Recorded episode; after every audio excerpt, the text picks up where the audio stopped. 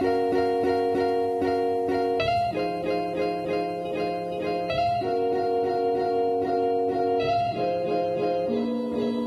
迎来到 OK News，我是 Jake。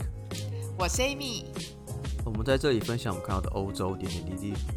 看腻了美中角力和非蓝奇律吗？那就来听听欧洲的声音吧。好，今天我们要讲讲什么东西啊？哦、哎等一下今天怎样？你要开新始前么事吗？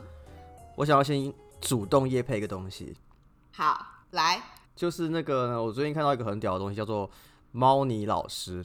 这是一个然后赞等下这，是什么？这是震惊的东西，还是这是很记得放在节目一，开头？你知道我们的完听率已经不够高了吗？搞不好现在已经大家都不想听了。哦，所以我花一分钟马上讲完。啊，最近大家可能看到网络上有一个东西叫猫尼老师，它其实是一个去支持呃一个在中和还是永和的一个叫做拼图喵的猫中途之家的一个计划，因为他们就其实是一个幼稚园加上猫中途之家的一个机构。那可能今年因为疫情的关系，导致他们的呃收入跟捐款减少，然后所以他们发起一个募款的计划，希望可以得到更多的支持，才能够照顾更多的猫。那身为猫派的我呢，一定要支持一下。那猫幼稚园跟猫中途之家是一个什么概念？就它是个幼稚园，可是它里面的小朋友是跟猫玩在一起，然后让他们可以从小就跟可以尊重生命，学会跟猫相处一个东西。然后他还会辅导一些想要养猫的人，你要怎么去呃，在领养猫的过程可能会有一些你要去认识这只猫，怎么去照顾这只猫，或帮它剪指甲，它都会一一的帮你去辅导这样的一个机构。你也可以去参观，然后有很多的猫咪可以去认养。那欢迎大家可以去呃支持，不管你要去参观、认养、当志工或捐钱都好。那我们会把链接放在我们的贴文上面，哦，我以为是放在留言区，哎然后我们都会放，怎么样？都放都放，好都放，一分钟结束。好，OK，夜配一分钟结束。我自己已经捐款每个月五百块了，我希望大家你都可以花钱去听 Spotify 跟看 Netflix。我想捐款个几百块应该不是问题吧？哎，重点是一开始 Amy 收到这讯息的时候，我贴给他，他以为我是传一个恶搞的图给他，因为你传连接出去的时候，它会标题是猫尼老师，所以 Amy 我是要传一个很烂的迷因图还是什么笑话给他，没错，所以我连。我连点开都不想点，然后而且就想说，平常就是 Jack 本来就会传一些无微博的，我不想要浪费那些时间，然后常常就在那边看那些东西，我就觉得我浪费我的人生十分钟在那些，所以我连点都没有想要点，尤其看到标题。对，所以他过了大概二十四小时才回我吧。好，这不重点了，我我觉得好，我们夜配结束了。那讲到喵尼老师这个“喵”字，我们就来讲一下疫苗状况好了，这个转的蛮硬的，你知道吗？都是“喵”字背的。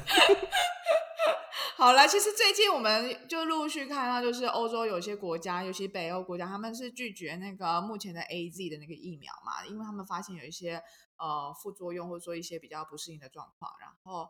呃，所以台湾现在应该也是在讨论这件事情，是不是？其实我不是很了解，我只知道不是有 Pfizer 二十万剂疫苗到了嘛，然后优先给医护人员使用。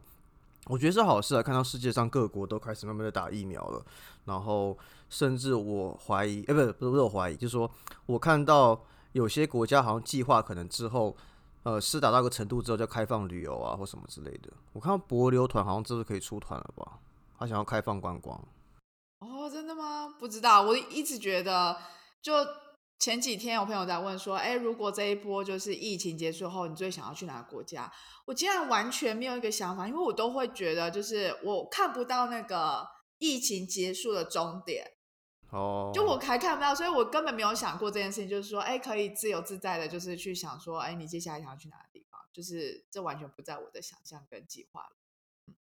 对，因为真的想不到什么什么时候才可以正常的飞行了，而且看到疫苗的状况，就是每一家厂牌的效果，每个国家的施打状况又不一样，政策也不一样。但最有趣的是，因为那时候有这个新闻出来之后，我就想说，那我来看一下说各种疫苗到底差在哪里好了。我会发现有各牌什么 Pfizer 啊，然后什么莫德纳、A Z，然后最后一排是什么中国疫苗，然后我就看这个成功率还防那什么有效率，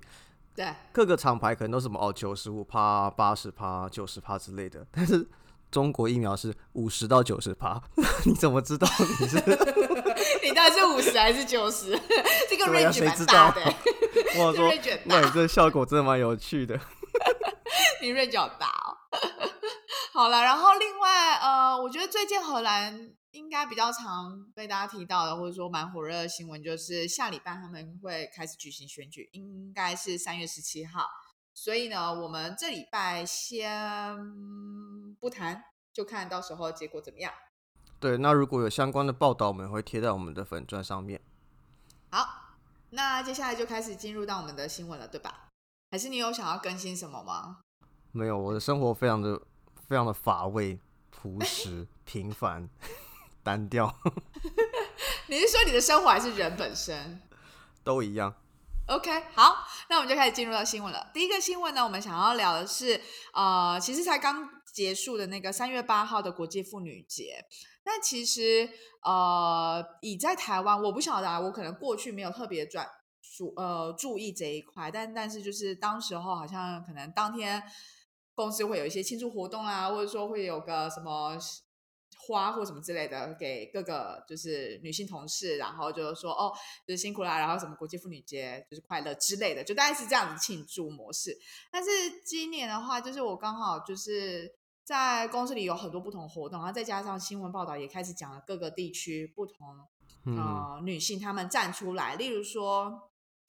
日本啊、菲律宾啊、泰国、尼泊尔、西班牙、法国、波兰、墨西哥，其实各地区的女性，她们都有站出来，然后针对不同的诉求来把她们的声音说出来。例如说，泰国他们想要争取的是产假，还有妇女工作的环境，他们希望要有更友善环境。那又或者是说，像呃尼泊尔好，他们可能就是说，他们希望能够针对卫生棉等生理产品的税。要降低，就不要让妇女她们的负担是这么大，因为这些都是对于妇女而言，这都是必需品嘛。那以日本来讲的话，也是希望能够在创建出一个更友善、呃妇女友善的一个环境。例如说，在前阵子，我记得在二月那时候，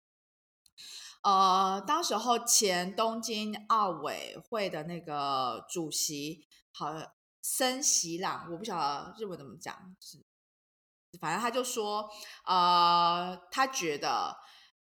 女性组的委员会的成员不可以太多，因为如果女生太多，就是那个委女性委员太多，在那个流呃会议里面的话，那开会就会花很多时间等等之类的。就是他就直接说，我们不要雇佣太多的女性委员，因为他们讲话太多，然后这样子会让整个会议就是很冗长。之类的，所以他这个言论一出来，就其实激起了很多很多人的反对嘛，然后所以也导致他就好像就过没几周，他就说哦好，那他就是呃辞职下台，然后之后是有一个五十六岁的叫桥本圣子，他之前是担任就是日本东京奥运。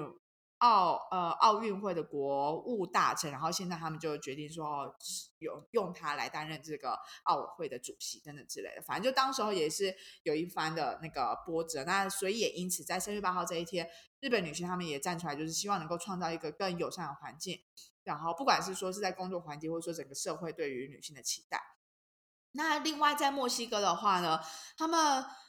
就是很多，其实，在很多的那个示威活动，可能都是女性她们自己为自己的声音去，呃，自己为自己的权利去发声嘛。但在墨西哥的话，反而是受害者的母亲她们站出来示威，为什么呢？因为在他们是不是女性暴力很严重？我记得之前看到非常严重，前几天，嗯，Line to Day 新闻有讲说他们那个 Famicide。美的那个死亡率非常严重，尤其是我记得资料是二零一七年还是一三年的时候，大概每天平均会有呃九到十位女性，然后因为女性暴力而死亡。然后到了去年疫情开始之后，甚至上升到十甚至十一位，因为疫情之后很多的失业率提升，然后很多女性会可能跟家人更多相处的时间，所以会遭受到呃暴力的情况就越多这样子。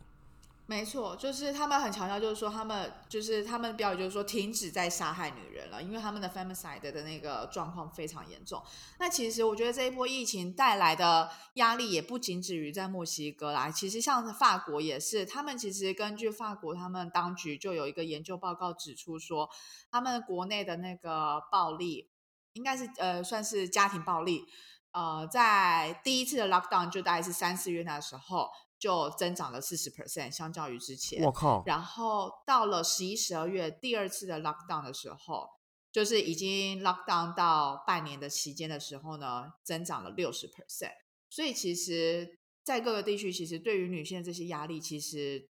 都是陆陆续续在增长的。哦，我的天哪！嗯，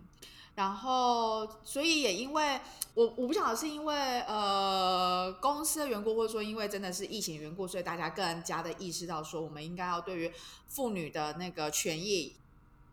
更加的去着重它，然后更加的强调，然后把这个 awareness 带出来。反正总而言之，我就在就是这个礼拜就参加了几个就是公司举办的一些那种活动啊。然后我让我蛮喜欢的是有两个点，第一个点是说。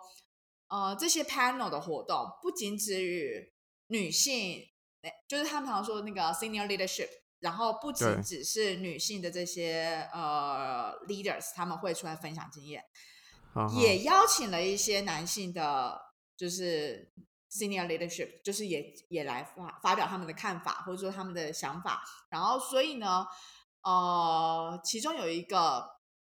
讨论当中就答答呃出来了一个结论，就是说除了女性自己要懂得去为自己去发声以外，那也希望男性的同事、男性的员工也都能够去建立起这样一个友善环境。当今天发现有一个女性，她们很想要为自己发声，而有点犹豫不决的时候，更应该要去鼓励他们发声。所以这件事情就是不是只有单纯的女性必须要自己努力，说好这是我的权利，这是互相的过程。没错，因为我们常常都说，你想要什么，你就要自己去争取。可是其实权利这件事情，你需要那个环境去支持你，让你有更多发声的机会，然后让大家去一起听到你说什么，你想要什么东西，去改变这个结构。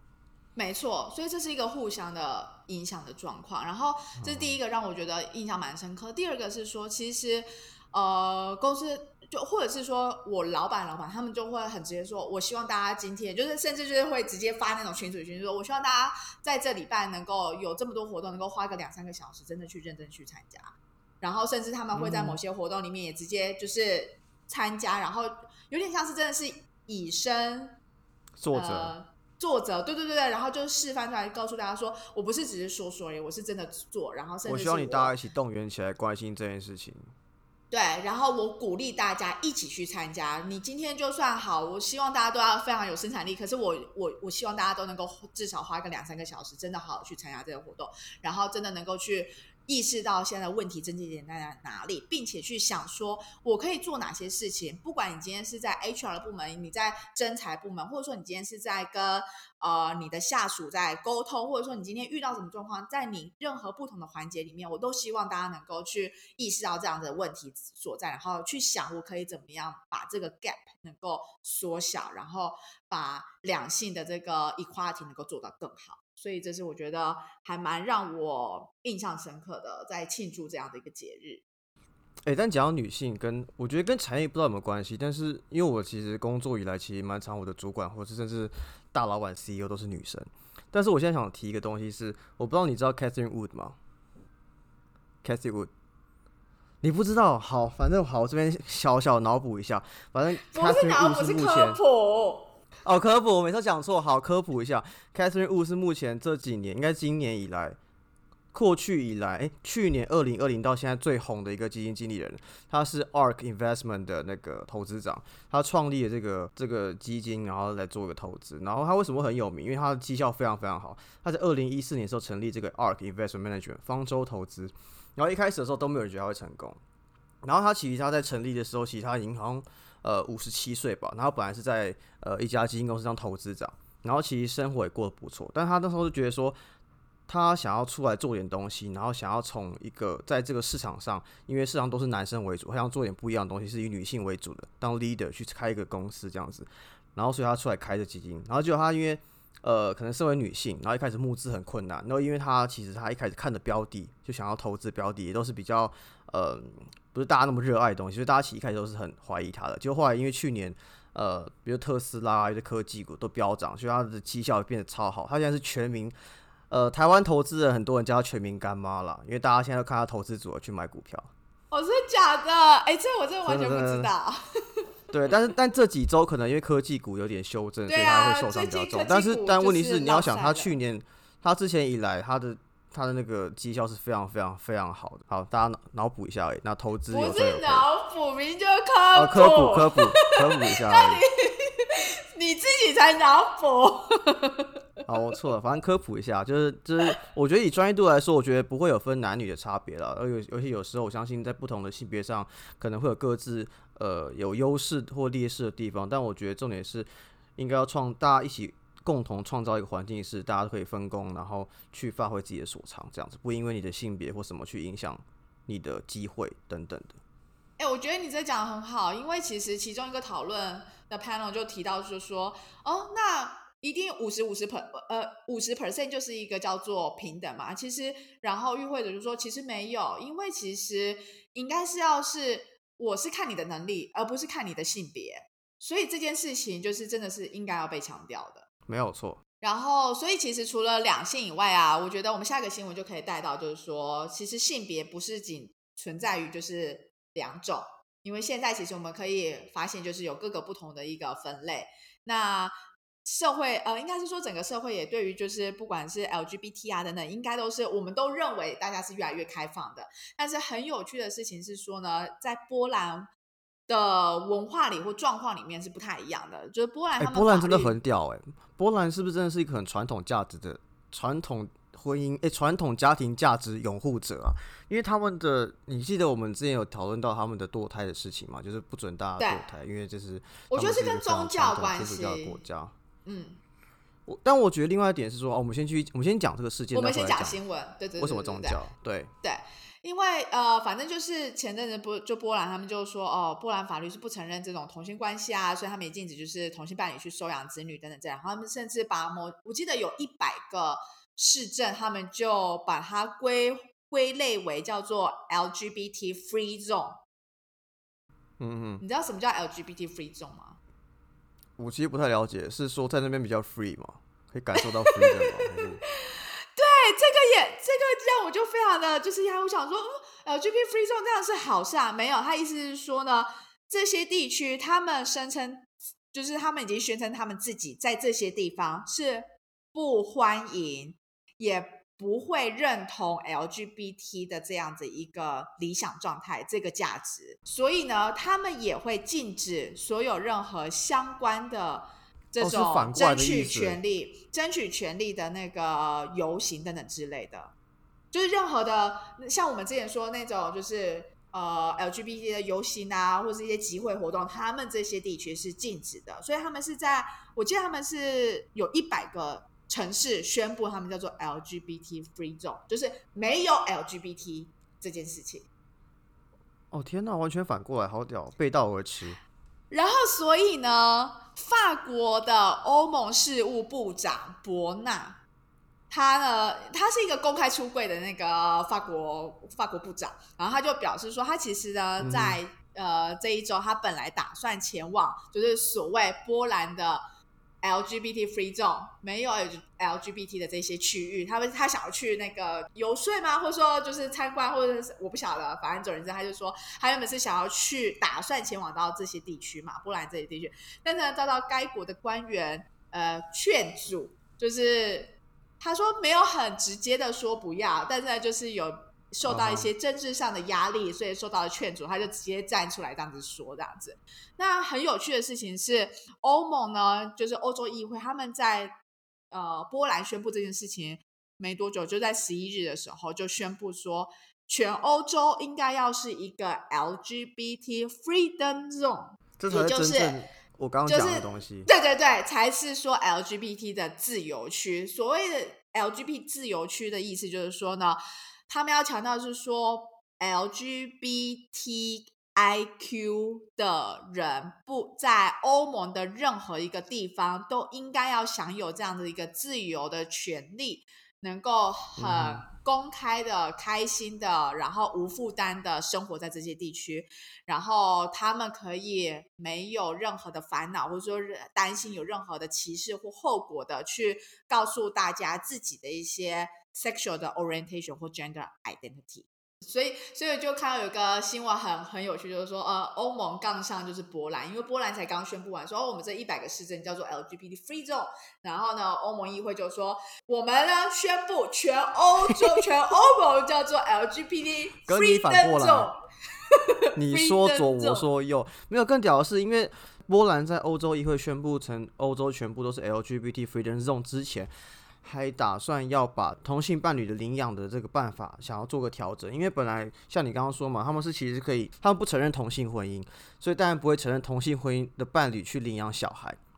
但是呢，他们的法律是规是规定说，其实如果你是单身可以领养小孩，所以很多的呃同志可能是利用维持单身身份去领养小孩，然后他们就发现这个漏洞，所以他们要把法律改成说，如果你是单亲去领养小孩，但其实被发现你是同志的话，你会受到刑事责任。哦，很荒谬啊，就就是是我要去我要去调查你嗯是不是同志哦，你是的话你就被罚哦。而且重点是他们非常的专注在就是这个法律漏洞，哎，因为他们就想要铲除所有违反传统婚姻价值的族群啊。因为我们之前就讨论过嘛，你看，像从堕胎的角度，再从这次我们这个啊、同志的角度，可以都可以看到说，他们真的是一个非常呃传统的国家。但这可能跟他们的总统也有关系，因为他们的总统执政目前执政总统是一个非常右派，然后传统价值的人。那他呃，据波兰的朋友们表示，他会维持这样做法，一来可能是因为他本来就是这样的人，二来是因为身为一个身为一个执政者跟政治人物，他会去这样做，也是因为说国内大多数的民众也都是属于传统价值的，所以这样子做对他来说的政治利益是最大的，所以他不会去破坏这个传统的家庭价值。啊，嗯，好啦，就是他也希望能够得到更多的就是支持者，然后对啊他也需要他的个潮流民意啊所以他就嗯，他就决定说，好，那我就持续就是顺着民意，然后做大家都喜欢的支持领导人物。对啊，我只能说波兰加油，欢迎来台湾。好，那就欢迎波兰朋友。如果知道你身旁有任何就是那个在波兰生活的非常辛苦的朋友，就欢迎介绍就是台湾的环境，因为台湾是非常友善的。对啊，欢迎哦。嗯，好，那接下来就是第三个新闻，我们要聊到的是也跟呃这一次我们就要跳离就是性别的这个议题这了，个框架我们想对我们想要再更呃把它更扩展到种族的部分。好，就是呢，Unilever 他们在呃一个新闻公关稿上面呢，就说他们接下来要停止在所有任何洗发精啊、沐浴乳啊等等，就是呃 beauty product 的呃产品上面强调所谓的正常，也就是说他们不太不会再使用正常来标呃表达说什么样是应该要有的有的肤质状况。嗯然后同时他们也不会再就是呃改变模特的，就是不会再修图的概念啦，就是说他们不会改变模特的身形啊，或者说对调整他们的肤色啊，例如说哎把他的那个肤色的色色呃色阶调整成怎么样，然后他们也会。尽量的去延揽各个不同背景的模特儿，想要代表的就是说，其实我们的美这件事情，他们有一定的标准，也没有所谓的框架或定义存在。我们应该是要 making people feel better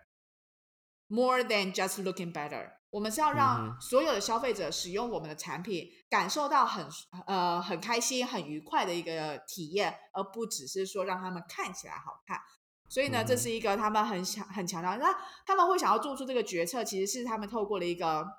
研究，他们就就是呃发现说，其实呢，消费者现在消费者他们越来越重视，就是说我在使用这个产品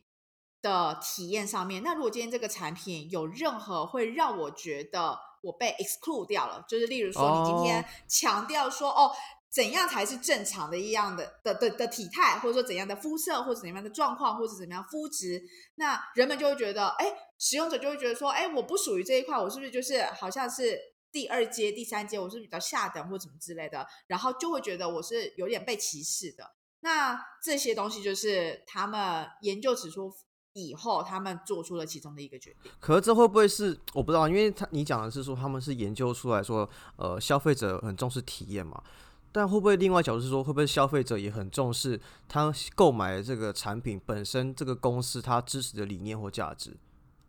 因为像我自己的话，我自己之前回台湾的时候，我在办，因为我觉得中华电信就是一直没有照顾老客户嘛，所以我想要换一个中换个换一个电信业者。然后那时候我在犹豫说，我要用亚太电信还是要用台湾之星，因为要便宜就好。但是我就想说，不可能这是台湾之星，我还去查到台湾之星背后持股人是谁。然后因为不知道大家记不记得台湾之星背后持股人是有鼎新，然后鼎新其实后来用个转投资公司来去持股，所以我会发现这件事情之后，我就坚决不用台湾之星来 来哎当我的电话。觉得，我觉得像你这样子认真去查询背后的消费者其实不多哎，老实讲。因为其实蛮麻烦，你要花在五到十分钟去研究这件事情。可是我只是觉得说，我花这个钱下，尤其是每个月他都会扣我的钱的，我不想要去，呃，支持一个残害同胞、残害这个社会、做一些没有良心事情的公司。我希望这是一个相对比较好的一个选择。OK，好，我觉得也有可能。所以我这边也很支持大家，鼓励大家去呃赞助拼图喵这个中途之家。哎，你很会耶！居然在这个时间点突然插进来，这个竟然还想起来，对，突然间，对，完全一个那个措手不及。好，但是我们有看到说，好像 Johnson Johnson 暂停销售部分的美白产品嘛，因为那个 Black Lives Matter 的关系。但是我就很好奇了，因为可能你在一些欧美国家可以这样做，但是我很好奇，那如果他在亚洲国家可以这样做吗？因为据我的观察啦，就是说亚洲国家还是蛮多的产品，尤其是美妆的，是蛮 care 美白的。因为整体的社会氛围跟文化，嗯，导致说可能过去的呃审美观是觉得肤色要比较白是比较好、比较美的这样子。所以我不知道现在怎么样，因为而且我记得像 SK two 就专门是以白啊什么为主，还有什么雪肌精啊什么的，所以我就很好奇他们会怎么去反映这件事情。而且你这就让我想到，就是其实呃，联合利华旗下的一个品牌多芬啊，在二零一七年的时候，他们也提就是的广告也有这样的争议，因为他们的广告多芬它就是沐浴乳嘛，然后反正就是广告当中就出现那个黑人女子，然后脱下棕色衣服，然后变成白人女性，好像就是说，哎，你好像使用完了这个沐浴乳就会变成这样子，那是不是就是暗示着说，呃，深色深肤色？皮肤的女性是不是就比较不美？然后暗暗指说，呃，白人就比较好嘛？或者说像有一些呃清洁用品啊，也曾曾曾经就是会使用类似的概念，就是说黑人洗成白人概念等之类。所以我记得那时候就是也有就是产生了一些争议之类的。啊。就我觉得这可能或多或少都会跟当地或者说普遍大家认为的美的的那个价值观有。有有关系，但这就是我们现在想要去转变的，就是美不应该要有美不应该有它自己的定义，美不应该有有一个固定的定义，应该是这样说，它没有一个绝对的定义，因为我觉得这很主观啊，而且是相对的东西啊。对对，所以并不应该要有一个呃标准，说达到怎样的一个 criteria 你就叫做美，没有达到什么就不叫做美。不应该要有这样的一个设限，我觉得这是现在不管是企业或者说产品或者等等，我们在思考的时候都可以去想的方向。OK，我但我就讲到肤色，我刚好今天看到一个新闻啊，但也不算新闻，算网络新闻，就那种爆料公社来的吧，就是呃，好像有个叫韦哲的一个黑人歌手。这个选秀节目的歌手在台湾遇到一个歧视的问题的事件，就他好像在星巴克不知道在干嘛，只是在看电脑在干嘛，然后就有台湾的民众就对他辱骂，说什么哦，你这个黑人外国人歧视我们华人，那我今天就要歧视你黑人之类的。那我这里我想讲几个点，第一个是说，第一个，如果国外有什么外国人歧视华人的事件，第一个你不是当事人，然后那个外国人也不是你面前这个当事人，你去。你去攻击你遇到的这个外国人一点意义都没有，因为可能他们来自根本不同国家、不同的种族，根本根本不认识，一点意义都没有。然后再来第二点，我觉得那个呃那个韦哲也做的蛮好，就他们好像就是完全不理他，然后就另外一个人就是录影收证，然后不跟他起冲突。我觉得他就是也蛮有智慧这样子的，就是没有去做进一步就冷处理这样子，对，没有更严重的冲突，因为他可能如果你跟他冲突，你可能到时候伤害受伤其实是彼此，没有意义嘛。